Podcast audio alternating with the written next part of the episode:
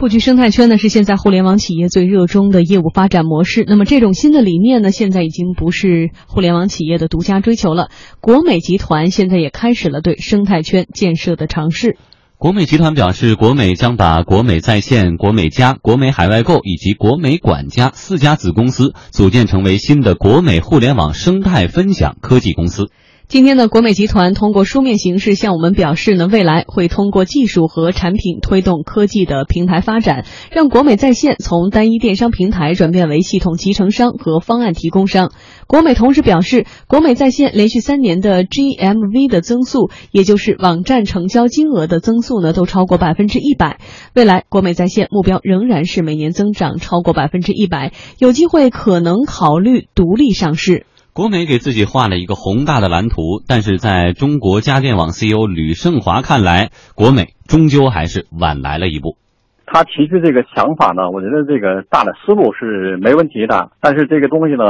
来的有点晚啊，现在他的布局。很多企业在好几年前就开始进行这种生态圈的布局，最终是打通用户、打通这个供应商的资源、打通一些跨界的，从用户端的需求来整合这些用户的需求。国美提的它的互联生态公司呢，其实在去年他们就有这种想法啊，提过叫全零售战略，包括智能家居的战略。这过程中呢，它的一些思路呢，还不是或者说战略不是特别聚焦。因为整个的外界的变化呢非常快也非常大，国美呢我觉得一定程度上有点想跟，但是呢有点跟不上，所以呢节奏呢还是来的晚了一点。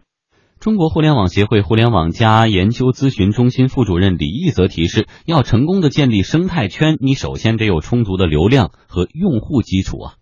经过近二十年的这个发展啊，电商这个领域啊，基本上现在已经啊形成了这个寡头和这样的一个形式了啊。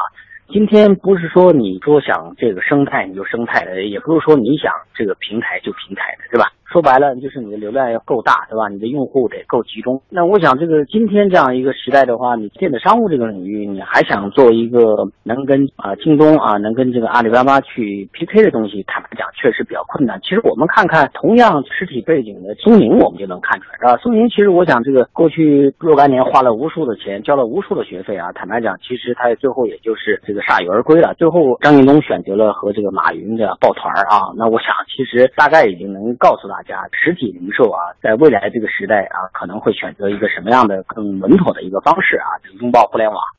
嗯，到今天为止，其实生态已经不是一个特别时髦的词儿了哈，每个平台都在做。用的最多的应该还是乐视，乐视它仰仗着自己的手机用户啊，乐视网的这些用户，所以说这些呢，你能不能尝试一下我的其他产品线的产品，比如乐视汽车啊、影业等等，它要做生态，而国美。它的用户基础是曾经在大卖场里边的线下门店的用户，能不能支撑它现在做的生态圈当中都能导流过来？我们有个老话说：“这个不怕慢，就怕站啊！你可以发展的慢，但是你不能停顿啊，不能停滞。”我们看在互联网加这个战略里面，其实在线下门店里面，国国美呃苏宁其实走的略微快了一些啊，比如苏宁云商啊，但是呢，它也是靠阿里的这种整合才能插上互联网这个翅膀。那么对于国美来说，确实我们在看这年一直有这样一种认知和判断，就是觉得国美在这一年里面错失了互联网加发展的一个很好的时间窗口。啊，其实这一年它也在发展互联网，比如说酷巴网，它最早并购了酷巴网，然后呢，当时呢走了一点弯路，让酷巴网和国美在线是并线发展，两个品牌独立运作。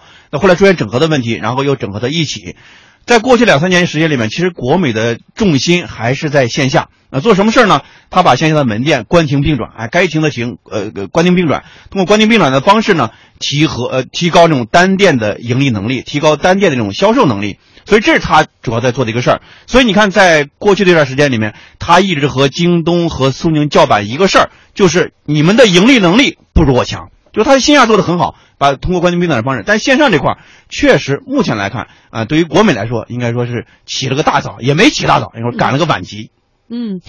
所以呢，新公司的发展之路啊，注定是不平坦的。我们看到中国家电网 CEO 吕胜华说啊，国美现在可以整合的外部资源并不多，眼下的当务之急呢是要整合内部资源，等待未来的行业机会。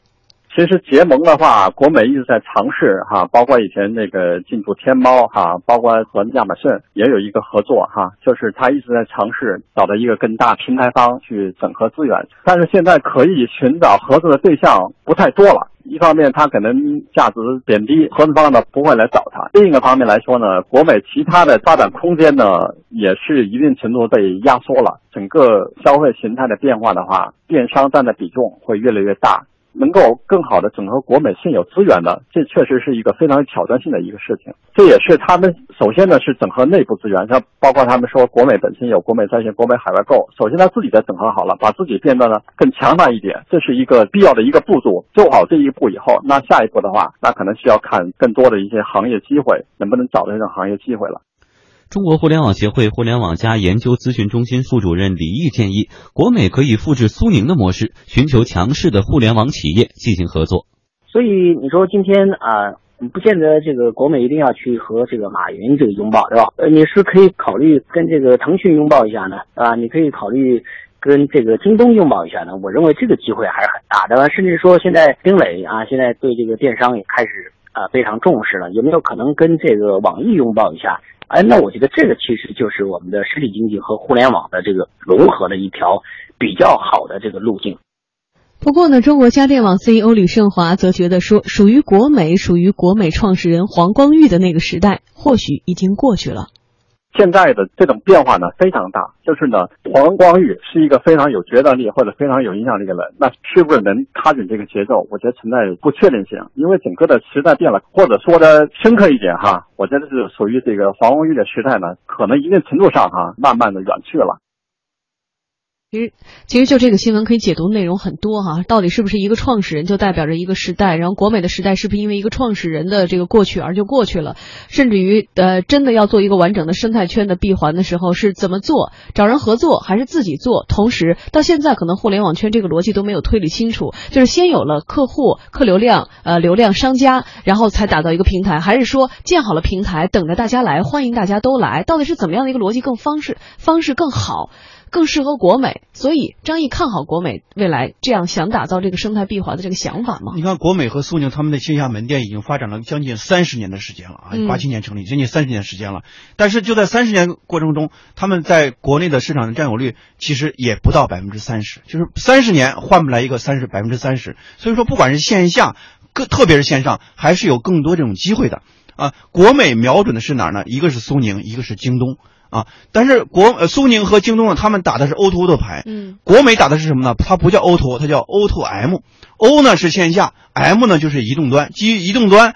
啊，线下是体验店，我不，他一点都不忌讳说线下可以去体验，在线下体验，然后同时导流到我的手机端、移动端去进行一个销售。他们自己的目标呢，小目标呢，就是到二零一七年实现六百亿的销售，然后同时呢，移动端的成交能够达到百分之五十啊，应该说这个目标实现起来难度非常大。嗯，从一个传统的门店思维。我觉得他不到是产品思维，从因为他们那时候一直靠这个收呃进店费来来来养活自己嘛，呃现在也不收了。然后从门店思维到用户思维到流量思维到互联网思维，这是对国美来说是很大的一个坎儿。但是我觉得梦想还是有的，万一实现了呢？